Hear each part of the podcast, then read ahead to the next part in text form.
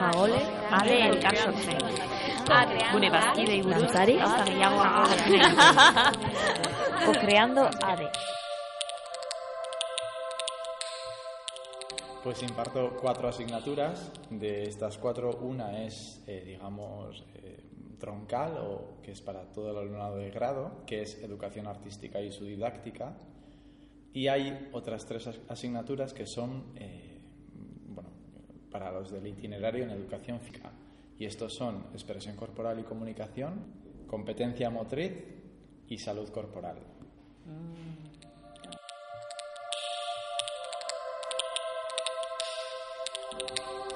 Sí, eh, sobre todo en la de expresión corporal y comunicación.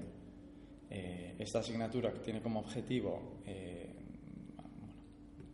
posibilitar el desarrollo de la conciencia del cuerpo de, de los, bueno, de estos futuros profesores para su comunicación, eh, para, la, para la comunicación que realizan a, través de su cuerpo.